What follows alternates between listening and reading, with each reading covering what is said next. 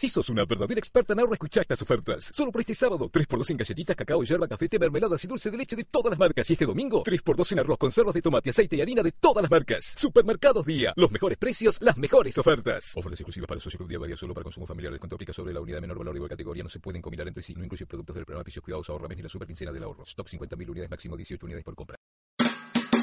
Historias de vida. Entrevistas con los protagonistas de la cultura y la política. Un diálogo abierto para pensar desde una óptica diferente. Voces y memorias.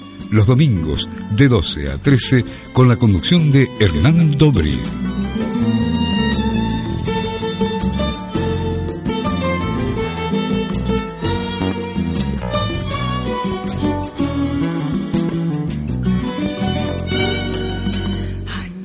Bienvenidos a una nueva emisión de Voces y Memorias. En esta oportunidad nos acompaña un personaje que está de visita en, en, Buenos Aires. Nació en Forlì, en Italia, en 1962. Es licenciado en Historia, es doctor en Historia, es actualmente profesor de Historia de América Latina en la Universidad de Bolonia. Ha publicado libros y artículos en diversas revistas de Europa y América Latina es comentarista sobre América Latina en varios medios de su país.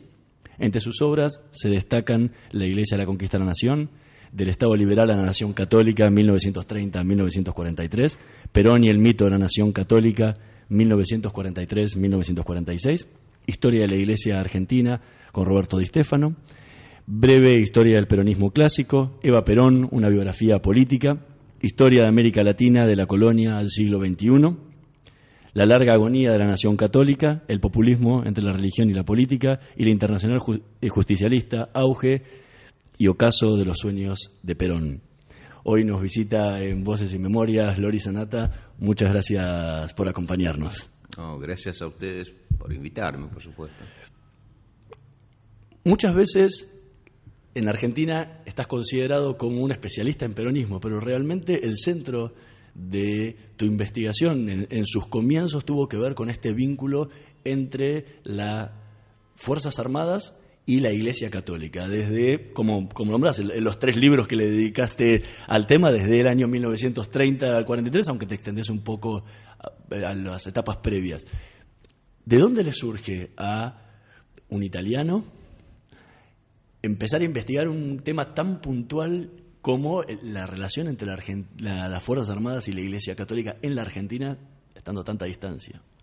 Ah, buena pregunta. Además me permite agradecerle a, quien me, ayudó en esto, porque claro, efectivamente yo era un joven que conocía muy poco de Argentina y viniendo acá la primera vez, no, yo no podría tener la sensibilidad para entender que ese tema específico, el tema de la relación entre las Fuerzas Armadas y la Iglesia, eh, fuera tan importante y relevante. Así que en este caso aprovecho para agradecer a mi mentor de esa época, que era el profesor eh, José Carlos Chiaramonte, dirigiendo el, Instituto Ravignani, que fue él el, primero que efectivamente eh, me señaló esta, este vacío, yo diría, ¿no? en la historiografía.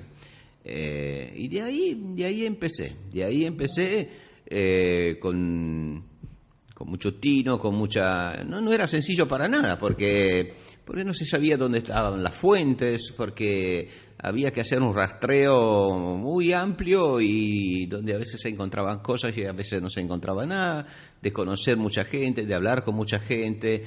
Muchos eran sorprendidos por mi investigación y no le veían especial interés y yo de a poco, efectivamente, yo mismo estuve dándome cuenta que ahí hay, había, y hay todavía hoy, un gran tema.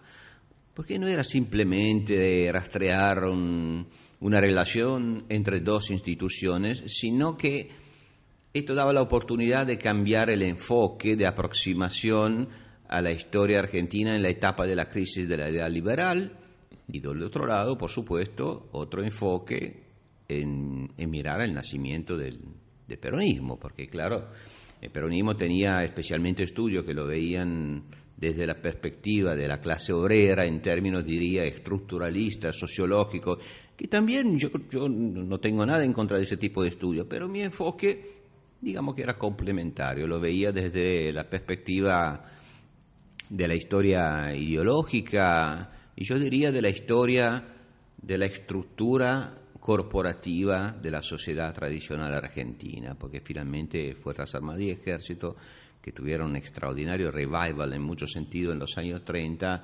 representaban una visión, una idea corporativa de, de la sociedad argentina. ¿Y qué fue lo que, lo que te dijo que te tentó a meterte en una, una investigación de, de, este tipo? Bueno, como todo historiador, especialmente si es historiador joven, como yo era en esa época, ya pasó mucho tiempo, eh, primero había la fascinación de meterse en algo que era totalmente original, de ver papeles, o no, no necesariamente papeles de archivo, también lo sabía, pero estaba pensando en revistas. O sea, yo cuando empecé, por, por ejemplo, a mirar revistas católicas de aquella época, había el famoso Diario del Pueblo, que era un diario católico, eh, y las revistas militares, y empecé a ver que ahí había algo importante, que había una relación que además estaba creciendo. Bueno, al comienzo yo no tenía muchos instrumentos teóricos, interpretativos, repito, era bastante joven, no tenía experiencia, pero veía que ahí había algo. Pero de a poco con el tiempo esto fue creciendo y mi capacidad de interpretar este fenómeno creció con el tiempo y, y yo creo que esto puede ser una enseñanza también para los jóvenes historiadores, que puede ser útil. O sea, cuando somos jóvenes es normal que tengamos esta obsesión correcta ¿eh? para la búsqueda del dato, del papel, de la fuente y de contar una historia a partir de esos documentos. Pero con el paso del tiempo a nosotros nos interesa cada vez más sacar de esta historia, que como todas las historias es una historia individual, peculiar, sacar una enseñanza general. Y en este caso toda historia, también la más pequeña del país más periférico del mundo, eh, es una historia universal. Entonces, entonces yo veía nacer la relación entre las Fuerzas Armadas e Iglesia y yo me tenía que interrogar sobre qué significaba, cuáles eran sus contenidos, en qué sentido, eh, digamos que estaba preparando un futuro de declinación de la Argentina liberal y del nacimiento de lo que yo llamaría la Argentina católica. Hoy me importa más en sentido general, o sea, la idea de la sociedad de cuerpos eh, que tiene una vinculación estrecha con el organicismo de la época colonial como una forma de eh, organización social que competía. Y la Argentina en esa época terminó ganando contra el concepto derivado de la, de la ilustración de la Argentina liberal. Es por eso que en el, en el, último libro de la trilogía, en la larga agonía de la Nación Católica, no te detenés en, en periodos más cortos y lo hiciste casi de 40 años de, de historia juntos cuando nosotros lo habías trabajado en más en periodos más cortos. Es que efectivamente el libro La larga agonía de la Nación Católica como casi todos los libros que yo escribo, trata de tener una doble lectura, ¿no? O sea, se refiere a dos tipos de, de, lectores. O sea, me interesaba aprovechar documentos de archivo que yo tenía inutilizados, pero que me parecían extraordinariamente relevantes para entender con cierto detalle qué pasó en la Iglesia y qué pasó eh, en la relación entre Iglesia y Fuerzas Armadas, eh, y qué le pasó al mito de la nación católica en los terribles años 60 y 70. De manera que si uno quiere eh, leer el libro para conocer detalles, acontecimientos, debate, puede hacerlo. Pero claro que después hay otro plano de lectura que es un poco más ambicioso, porque yo creo de forma original, desde mi punto de vista, eh, ve los grandes conflictos y la violencia política también, no solamente los conflictos ideológicos, sino que la violencia política también de los años 60 y 70, incluida la implosión del peronismo en el 73-74, incluido los regímenes militares tanto del 66 como del 76, bueno, lo ve o propone verlo en una perspectiva histórica de largo plazo.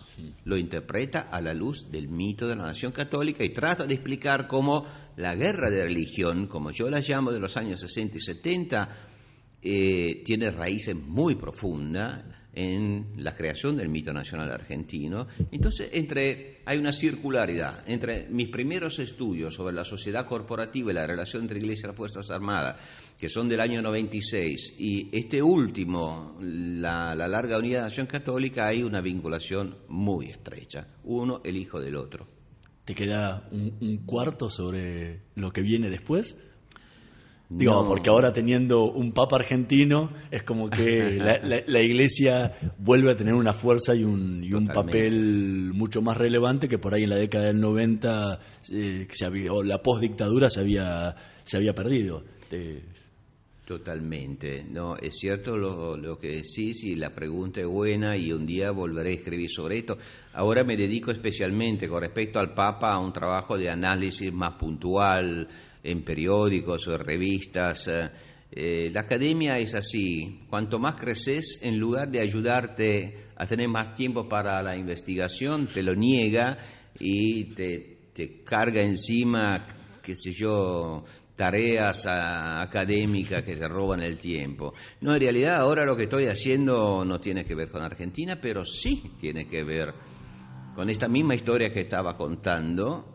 Eh, o sea, con la clave o con el enfoque a través del cual yo miro a la historia latinoamericana, o sea, la tensión o la dialéctica histórica entre dos imaginarios que conviven dentro de la historia latinoamericana, el de la sociedad de cuerpos del organismo católico tradicional que desemboca en el siglo XX, XXI en los fenómenos que en otro libro yo llamé populistas, mm. y la tradición de la ilustración y la dificultad en universalizar sus valores en la historia latinoamericana y por lo tanto todos mis libros o todas mis investigaciones son eh, forman parte de un recorrido, están vinculadas entre ellas y entonces no sorprenderá saber que desde hace por lo menos tres o cuatro años estoy trabajando en una biografía de Fidel Castro porque yo creo que sea que el mismo enfoque que yo utilizo para la historia latinoamericana en general, aplicado al caso de Cuba, bueno, yo creo que puede renovar inmensamente la percepción que tenemos de ese fenómeno, que habría que reconducirlo a su raíz católica hispánica, más que encerrarlo dentro de la superficie del marxismo-leninismo, que efectivamente me parece que claro que es importante que existió, pero que no es la clave para entender ese fenómeno. ¿Y cómo, cómo se trabaja en una biografía de Fidel Castro? con la dificultad de acceso a los archivos que hay en Cuba. Ah, sí, por supuesto. En el caso de Fidel Castro, uno se encuentra con un desafío enorme, porque, porque es como enfrentarse con todos, pero todos los grandes temas históricos del último siglo, porque estuvo efectivamente protagonista. Sí, sí, de los 50 para acá, en todo de todo, problemas políticos, institucionales, sociales, internacionales, religiosos, o sea, todos. Y es cierto que no tenemos acceso a documentación de archivo, eh, aunque sí hay muchísimo publicado al respecto, aunque sí han salido muchas memorias con el paso de los años, sí tenemos pedacitos eh, de accesos al archivo, porque el, régimen político cubano a mí me parece, investigando Cuba, un poco como cuando investigaba la Iglesia Católica. O sea, bueno, los archivos están cerrados totalmente, pero a alguien, si, si, si, si el régimen piensa que este investigador va a ser un investigador amigo del régimen, algún papelito le dan. Y entonces, bueno, por ejemplo, se encuentran muchas investigaciones, especialmente de antropólogos y antropólogas, que hicieron investigaciones muy interesantes en Cuba. Se encuentran papeles, por ejemplo, de quien investigó sobre la guerra en Angola, porque escribió como Piero Glegeses de forma favorable a, Cuba y entonces le dieron papeles, pero él tenía una financiación por parte de una institución norteamericana, entonces tenía el compromiso de publicarlas online. O sea, hay que trabajar así, ¿eh? armando el rompecabezas, pero en ese sentido, de a poco el rompecabezas nos permite tener una imagen bastante, no digo completa, pero para interpretarlo el fenómeno más que suficiente. ¿sí? Estamos conversando con el historiador Lorizanata, vamos a escuchar el, el primer tema que eligió, Susan de Leonard Cohen.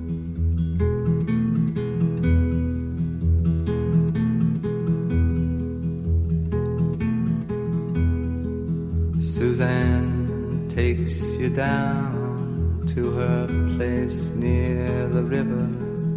You can hear the boats go by. Spend the night beside her. And you know that she's half crazy. But that's why you wanna be there.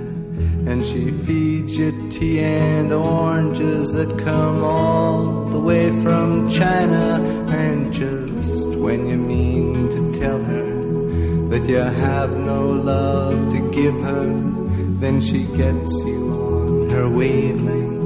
And she lets the river answer that you've always been her lover.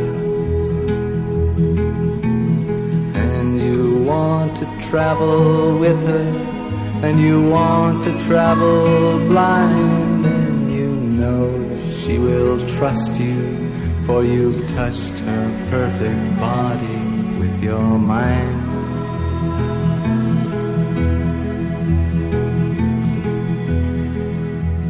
Jesus was a sailor when he walked upon the water. And he spent a long time watching from his lonely wooden tower. And when he knew for certain only drowning men could see him, he said, All men will be sailors then until the sea shall free them. But he himself was broken long before the sky would open, forsaken, almost human. He sank beneath your wisdom like a stone.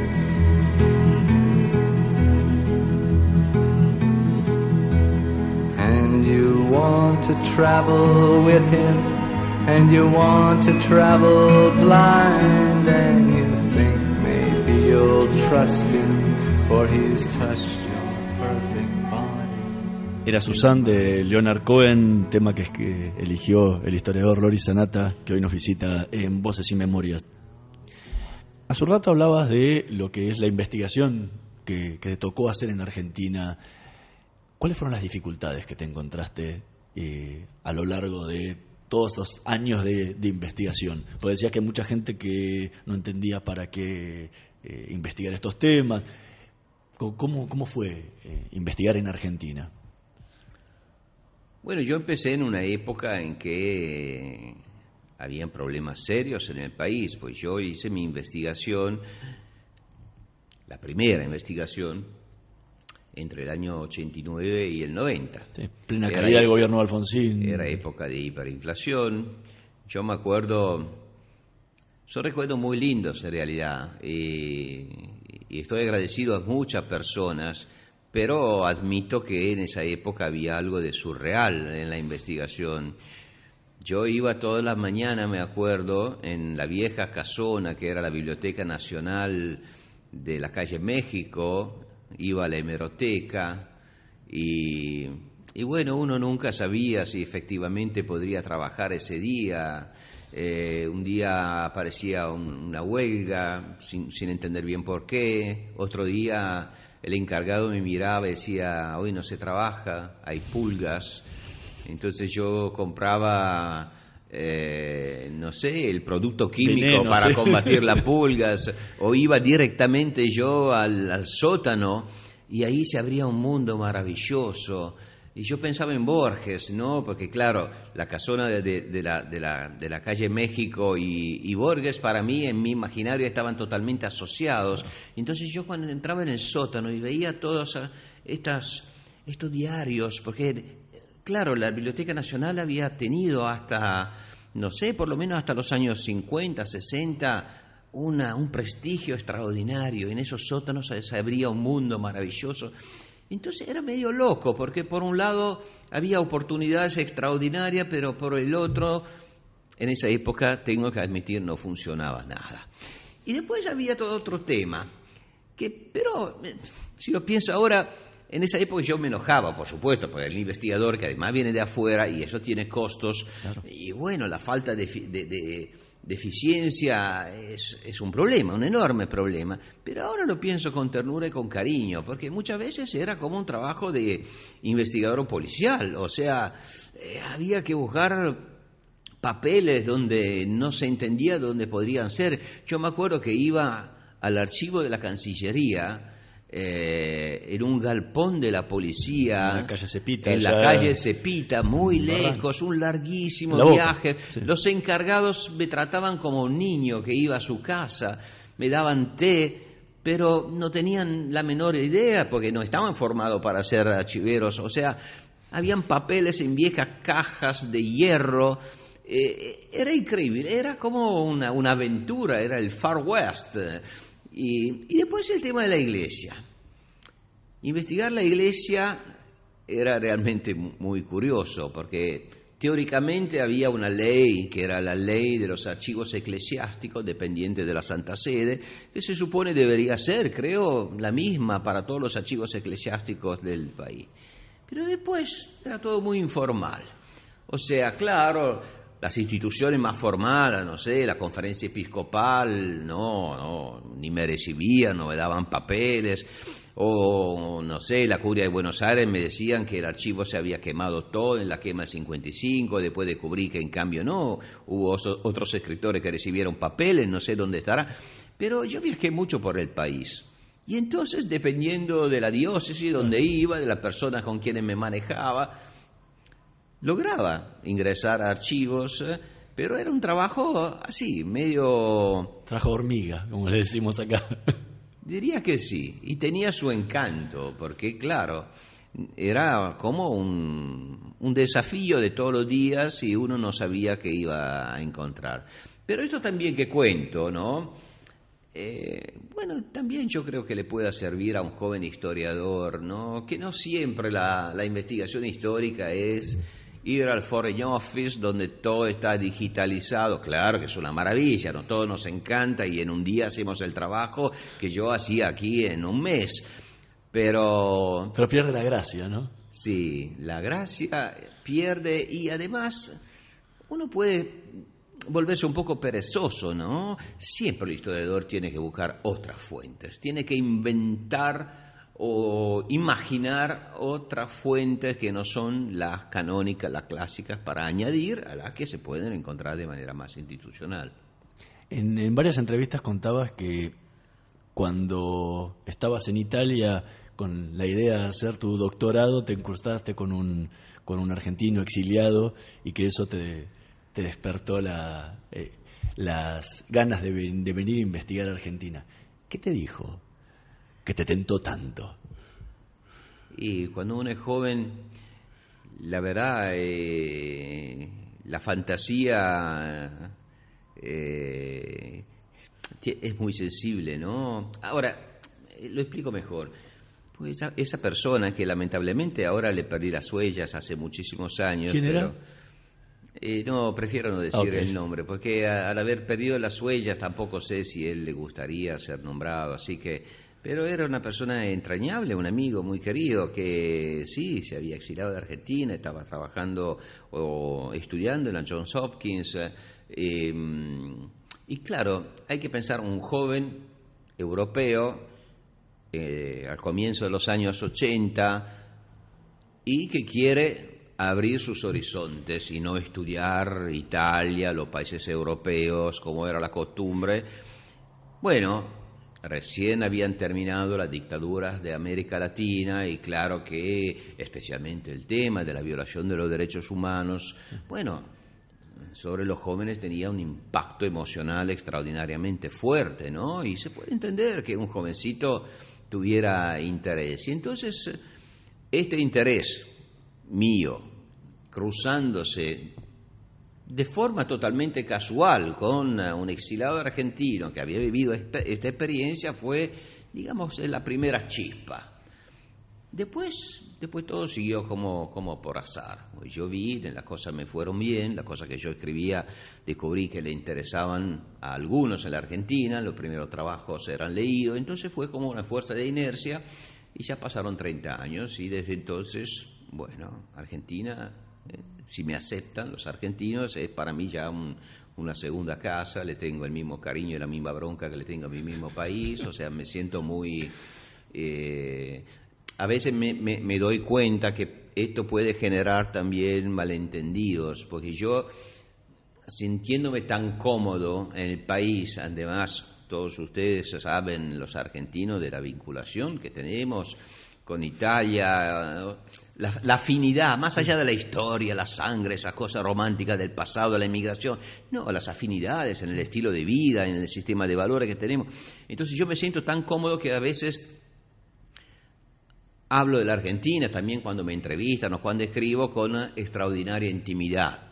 Y tal vez pueda entender que a alguien le pueda parecer, eh, pueda no gustarle que un extranjero... Has tenido, has tenido varios encontronazos con personajes argentinos que te, lo han endilgado, ¿no? Sí, sí, sigo teniéndolos. Esto lo lamento porque la verdad yo acepto las críticas, eh, ya que a mí me gusta expresar ideas de forma clara y contundente. Cuando estoy convencido de esas ideas, también acepto las críticas.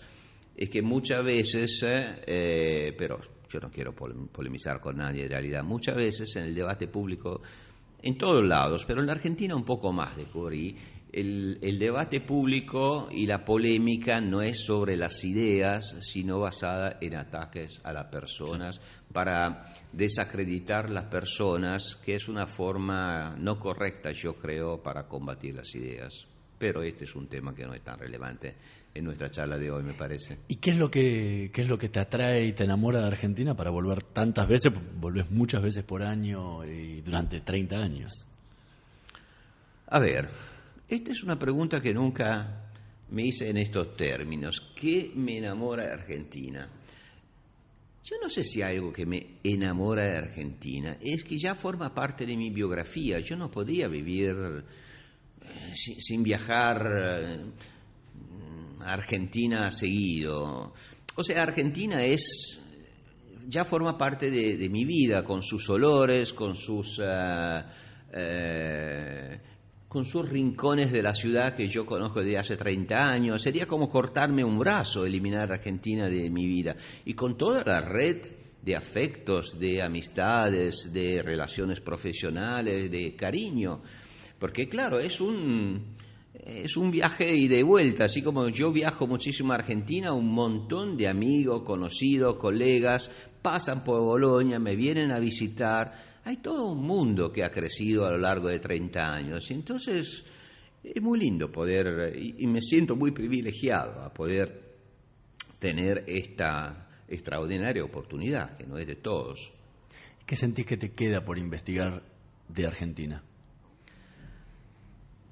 No sé si me queda, oh, bueno, de Argentina eh, porque te has, diversificado en temas mucho más latinoamericanos y como estabas contando ahora, trabajando la, la, biografía de Fidel Castro. ¿De Argentina sentís que te queda alguna cuenta pendiente de decir esto me falta investigar o me gustaría investigarlo de otro ángulo? Mm, a ver, hasta hace poco yo pensaba que no, porque lo que quería decir con Argentina, ahora, claro, sobre Argentina los temas serían infinitos.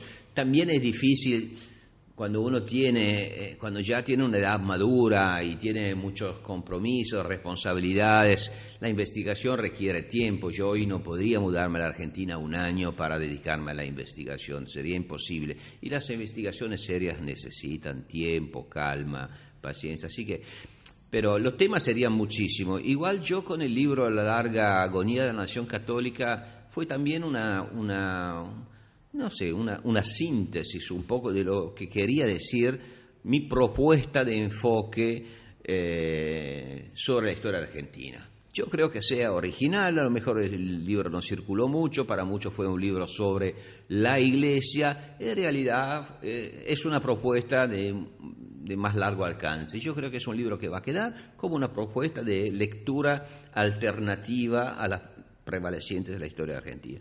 Así que con eso yo pienso que, que lo que quería decir sobre Argentina lo dije y por eso me estoy dedicando a temas más de historia comparativa, teórica, los trabajos sobre el populismo.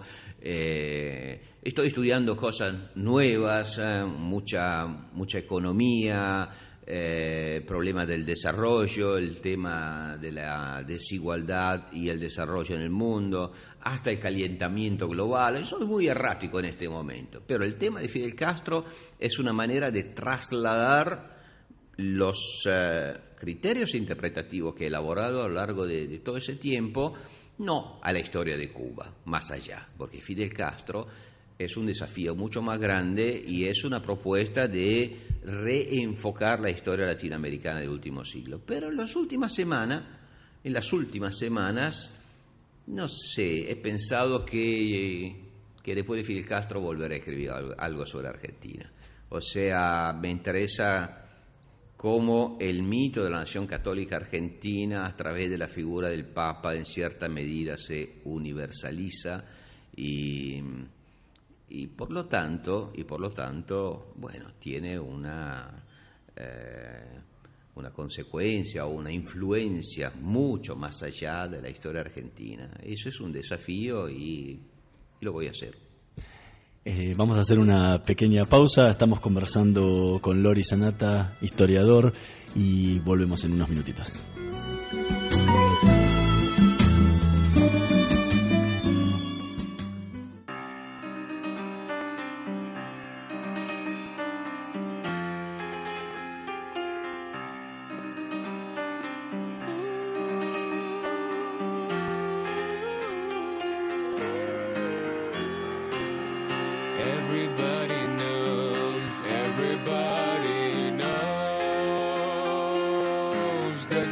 light of the sun, South living in.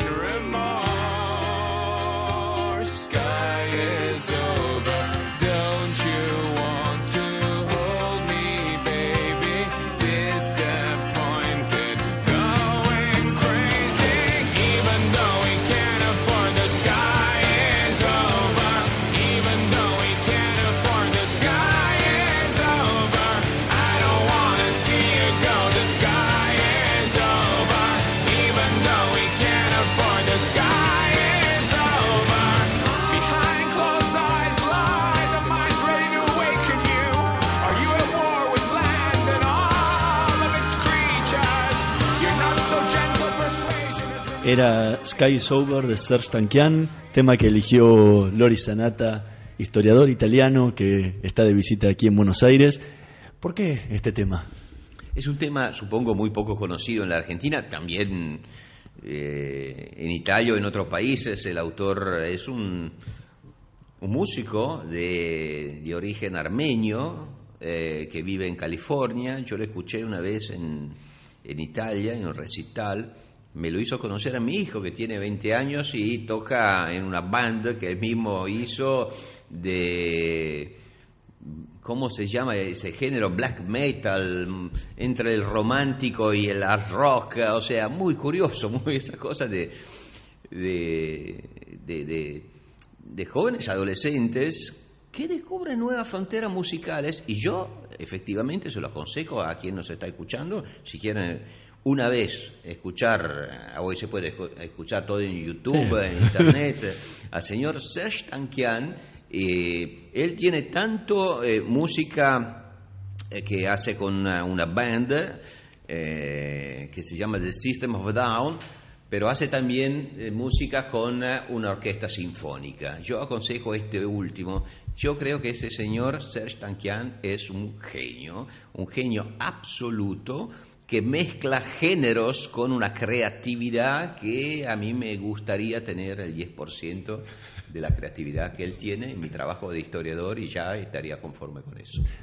Normalmente cuando uno habla con un italiano se imagina el fútbol, ¿sí? Como, como tema para conversar. Pero el caso tuyo es una pasión por el básquet Oh, y, y en tu propia ciudad de Bolonia el, el Virtus es un, el- uno de los dos equipos eh, de importantes de la ciudad, por el que pasó un personaje que también te une a la Argentina, que es Emanuel Ginóbili, cosa que muchos eh, no recuerdan y lo tienen más como que Ginóbili es la NBA y nada más. ¿Cómo, ¿Cómo fueron esos años en los que conviviste como hincha con, con este joven que recién empezaba a, a mostrar sus virtudes en el básquet? Bueno, Nana, con, con eso vos tocas un tema que a mí me da escalofrío, que la verdad me, me hace acordar una época maravillosa, porque, bueno, yo cuando, cuando era un chico y también un adolescente jugué al básquetbol durante mucho tiempo y, y la pasión me quedó toda la vida y yo tengo el abono para la Virtus de Bolonia desde que era niño y hasta el día de hoy. Ahora el equipo ha declinado mucho en los últimos años, aunque a partir de este año estamos eh, renaciendo, pero bueno, la época en que llegó Ginobili a Bolonia fue la época de oro de nuestro equipo.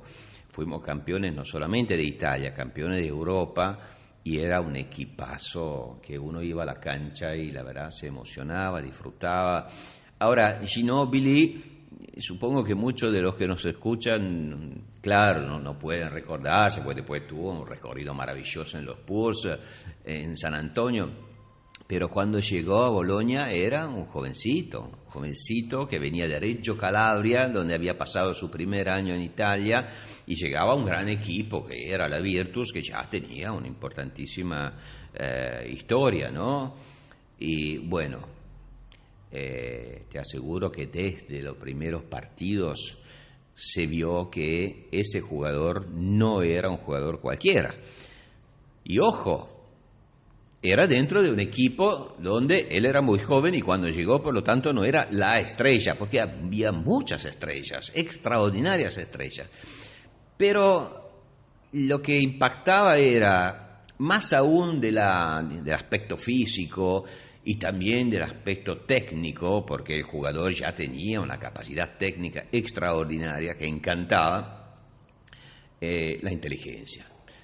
Y yo siempre digo que en todas las actividades de la vida la cabeza cuenta más de todas las otras cosas. Y se veía que ese chico tenía cabeza. Bueno, pasamos dos años maravillosos con Ginobili de Bolonia.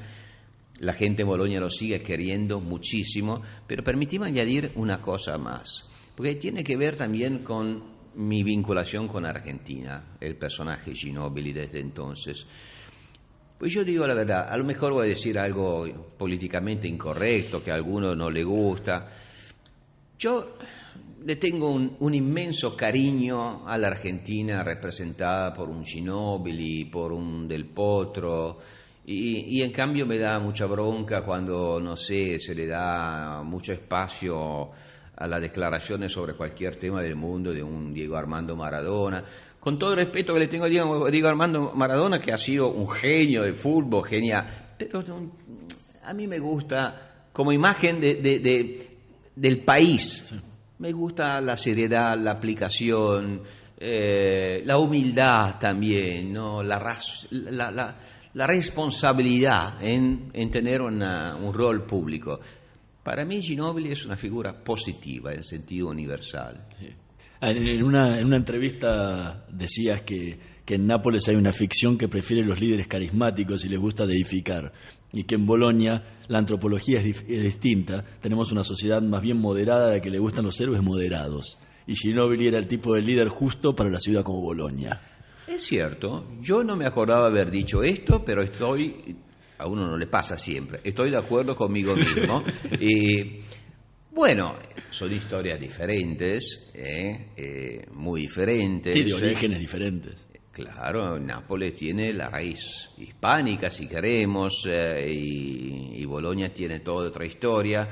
No será casualidad que en Bolonia tenemos una historia de administraciones reformistas, algunas van buenas, otras van malas, y Nápoles hoy tiene un alcalde chavista. Eso lo, lo- lo dice todo. En, en Bolonia un alcalde chavista es muy probable. Recién hablabas de, de Ginóbili y un dato que, que sueles recordar es que el técnico no lo quería, no quería que lo contrataran cuando, cuando llegó a, a Bolonia. Al comienzo sí. Pero ya que el técnico, que era Héctor Messina, gran personaje, que ha sido entrenador del CSKA de Moscú y ganó un montón de títulos europeos. Y ya que Héctor Messina es un personaje carismático en el sentido bueno de la palabra, un extraordinario técnico con una capacidad enorme, supo reconocer su error, transformó Ginobili y si uno lee la biografía que salió acá en la Argentina el año pasado de Manu Ginobili, ahí ve cómo Ginobili reconoce la importancia de Héctor Messina en su vida y de casualidad hoy Héctor Messina, ¿dónde está? Está en San Antonio, es el número dos de Greg eh, Popovich y sigue siendo entrenador de Manu Ginobili. Es una linda historia, muy linda. Recién contabas que jugás al básquet desde chico y que siempre tuviste abono para, para ver el básquet.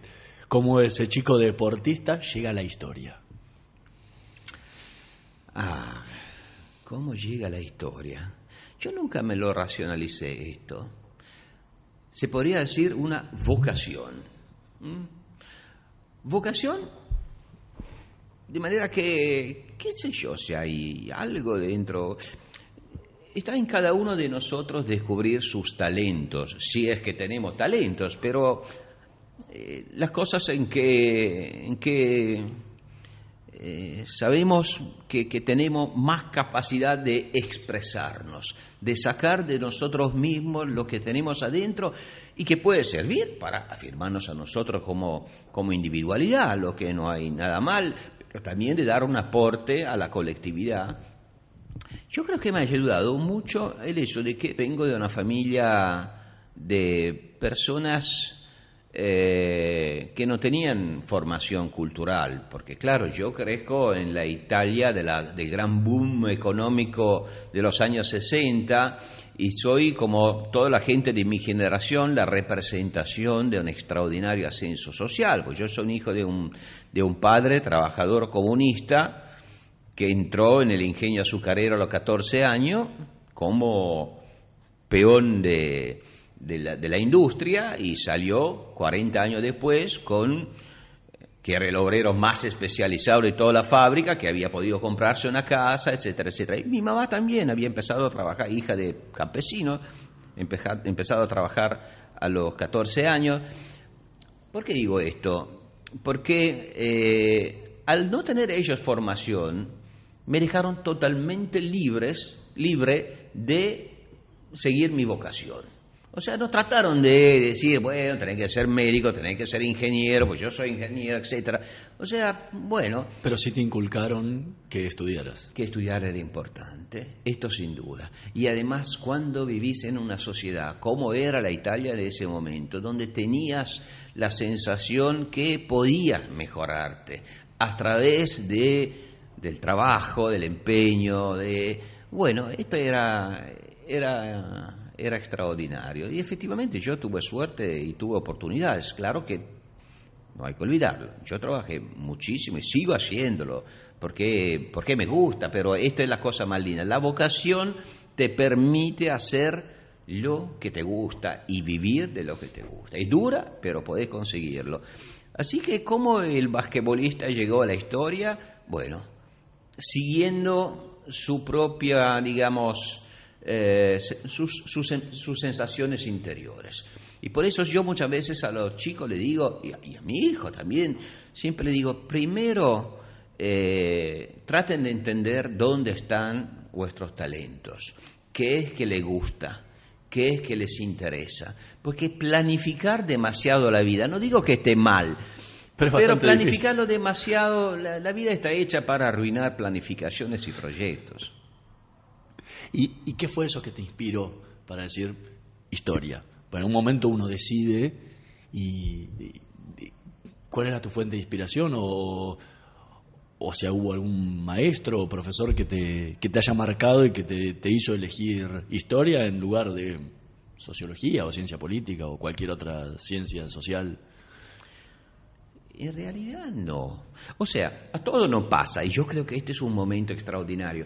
Y, y a veces me da lástima cuando escucho jóvenes adolescentes que han cursado todo el secundario, pongamos, o hasta la universidad, sin nunca encontrarse en ese docente que todos lo encontramos, o casi todos lo encontramos en la vida, que nos movió algo.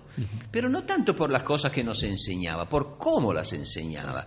Y yo esto lo tengo muy presente como docente, pues yo tengo actividad docente muy intensa y esta enseñanza la tengo muy clara. Más allá de lo que yo enseño, es la manera de transmitirle el interés, la pasión a los chicos, porque a mí me pasó con una docente que, sin embargo, en el secundario, me acuerdo, no era una docente de, de historia, era de letras, de letras italianas y de latín, que yo era pésimo en latín además, pero me transmitió ese amor extraordinario para las humanidades y a través de esto me hizo entender o empezó a hacerme entender cuál era mi talento.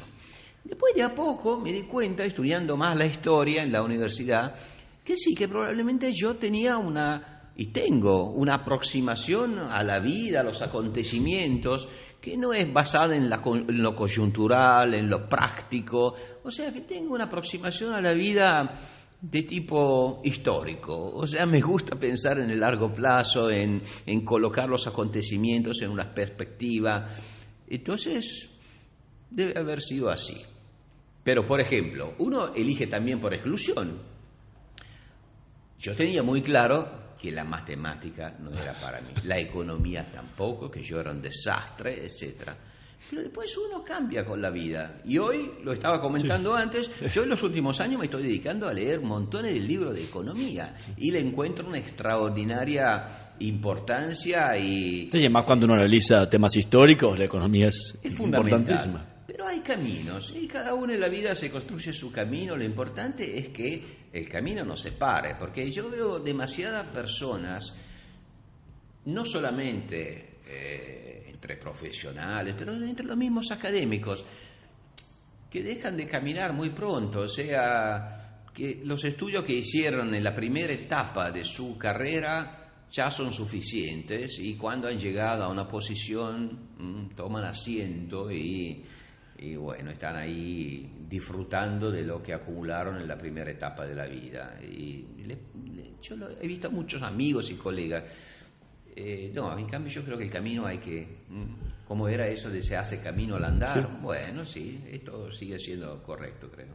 Estamos conversando con el historiador Loris Sanata. Vamos a escuchar el, el último tema que le eligió, Mrs. Robinson, de Simon and Garfunkel.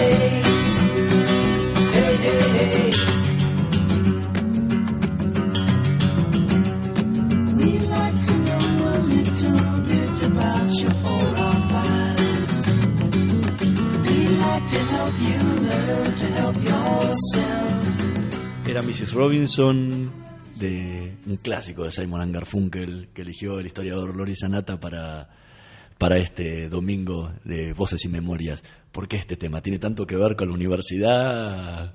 ¿Qué, qué- qué- qué es lo que te, que te atrae? Es que me emociona. Es curioso cómo una canción como esta, que claro, uno piensa en la canción y piensa en la película al mismo tiempo, yo creo que ha formado parte de la educación de vida de toda una generación, ¿no? Y, transmite dulzura, ternura, belleza, eh, en fin, que son los valores que yo trato de poner al centro de mi vida, ¿no? Porque muchas veces estamos tan metidos en nuestras cosas que nos olvidamos de esa cosa tan sencilla. La dulzura, la belleza. Esta canción es perfecta para eso. Hablaste durante buena parte de la entrevista de lo que le transmitís a tus alumnos eh, como, profesor. Has estudiado muchísimo América Latina, los fenómenos del populismo, ahora estás trabajando mucho Cuba. eh, y muchísimo, obviamente, Argentina. ¿Cómo se le explica, especialmente vamos a, de, lo más chico a lo más grande, cómo le explicás a un alumno italiano o por ahí de otros países que, que les toca estudiar en Italia en tus clases, qué es el peronismo en, en Argentina? Bueno, en una frase le, decías que solías decir a los alumnos que el peronismo sirve para estudiar los tiempos modernos. Pero ahora, ¿cómo se le explica a alguien que desconoce la Argentina qué es este fenómeno eh, local que después se transforma en universal?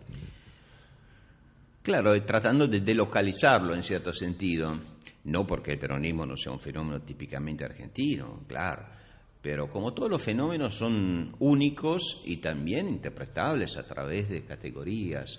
Entonces, yo la primera cosa que hago es, eh, digamos, utilizar una categoría que yo uso porque, porque me parece que hay que rescatarla, porque la perspectiva histórica nos obliga a rescatarla, que es, que es útil para poner a los alumnos europeos, yo creo, en una perspectiva correcta. Porque generalmente ellos vienen con una visión de Latinoamérica como el continente del exotismo, de la lejanía, de...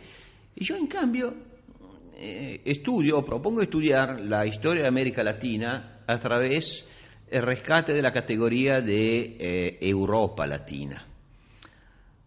O sea, en lugar de eh, proponerle una visión de la historia, donde está, por un lado, América Latina y del otro un continente llamado Europa, yo les enseño cómo a través de la historia, en realidad, ha habido y sigue habiendo una conformación histórica, la podemos llamar civilización, que une mucho más a nuestra Europa, o sea, a la Europa mediterránea, latina, católica, que la une mucho más a la historia latinoamericana que no a la historia del norte de Europa, por ejemplo, al mundo protestante, al mundo...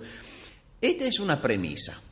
Eso eso lo, lo planteas en el, en, el, en el libro de la historia de América Latina, donde hablas de Iberoamérica Latina. Totalmente. o sea, de la parte ibérica católica contra la parte protestante. Totalmente. Y por eso también en el libro sobre el populismo yo no tengo ninguna dificultad eh, en cotejar fenómenos populistas europeos y latinoamericanos.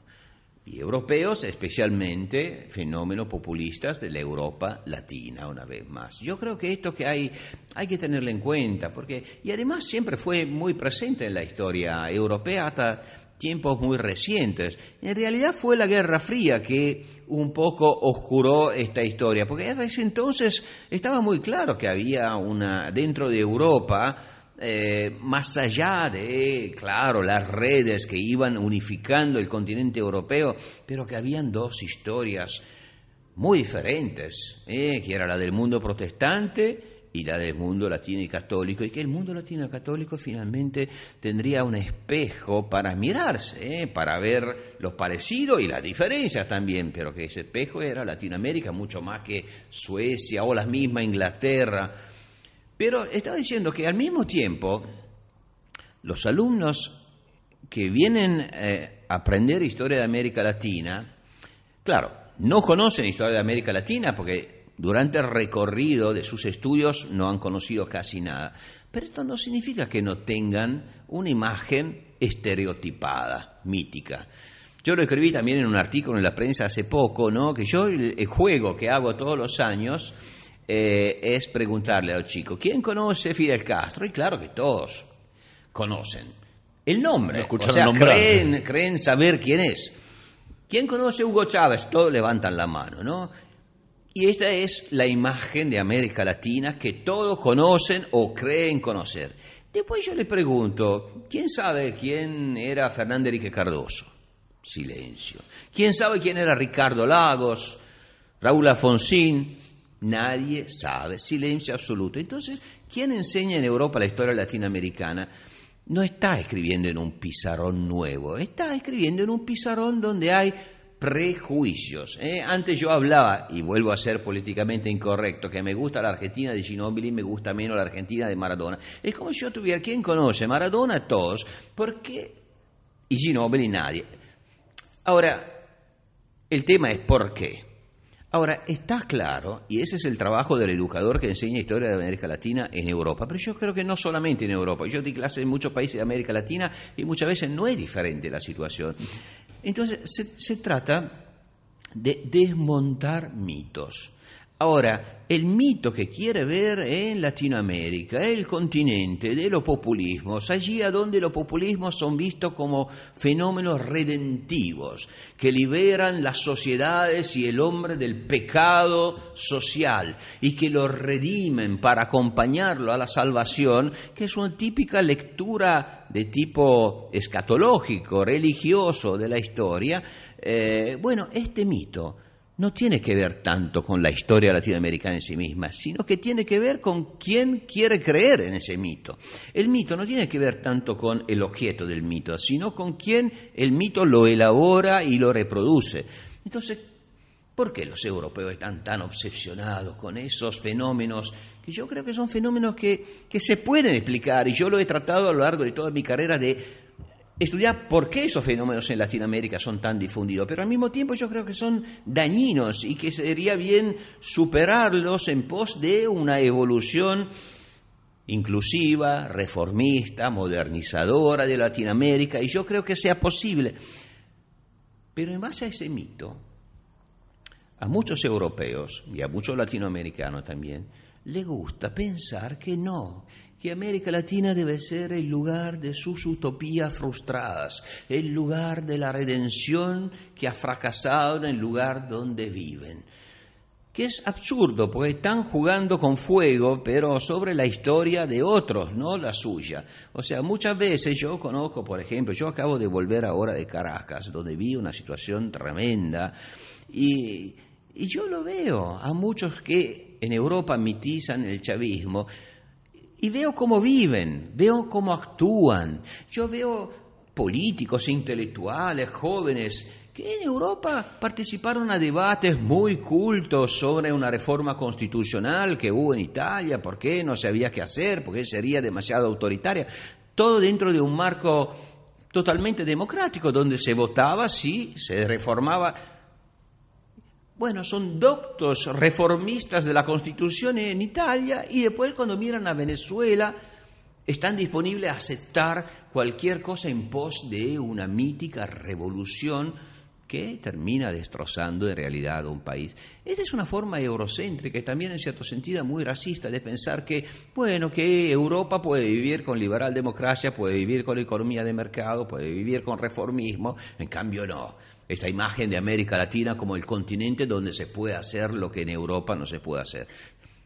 Esto es, hay que cambiarlo y yo en mi pequeña batalla de toda mi vida de proponer una actitud que no vea en Latinoamérica lo exótico, tan lejano, tan diferente de nosotros, sino que forma parte de nuestra propia cultura, de nuestra propia vida. Nosotros pertenecemos a Latinoamérica y Latinoamérica pertenece a nosotros. Yo creo que hay que verla de esta manera, nos ayudaría a todos.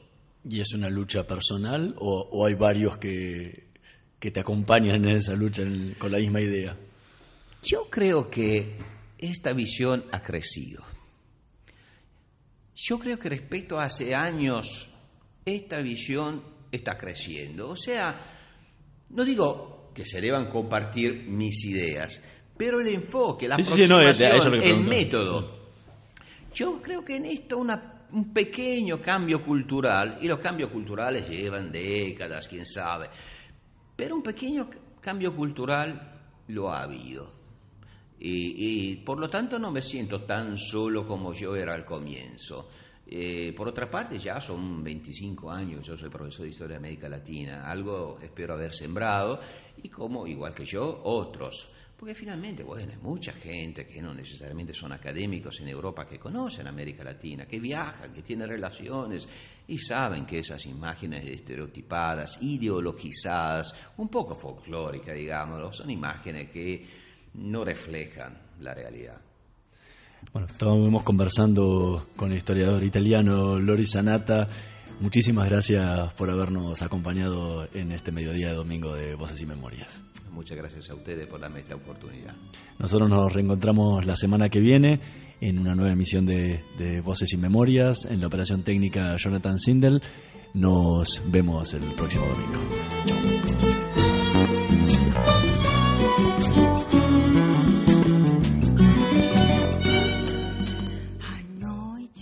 Si sos una verdadera experta en ahorro, escucha estas ofertas. Del domingo 5 al martes 7 de noviembre lleva dos quesos en fetas Prato, cheddar, cheddar light, provolone día por 160 gramos a 40 pesos. Y dos gaseosas light varios sabores día por 2,25 litros a 25 pesos. Supermercados Día. Los mejores precios, las mejores ofertas. Ofertas exclusivas para socios con día solo para consumo familiar. El precio productos del programa, precio cuidados ahorra y la super del ahorro. Stock 50.000 unidades, máximo 6 unidades por compra.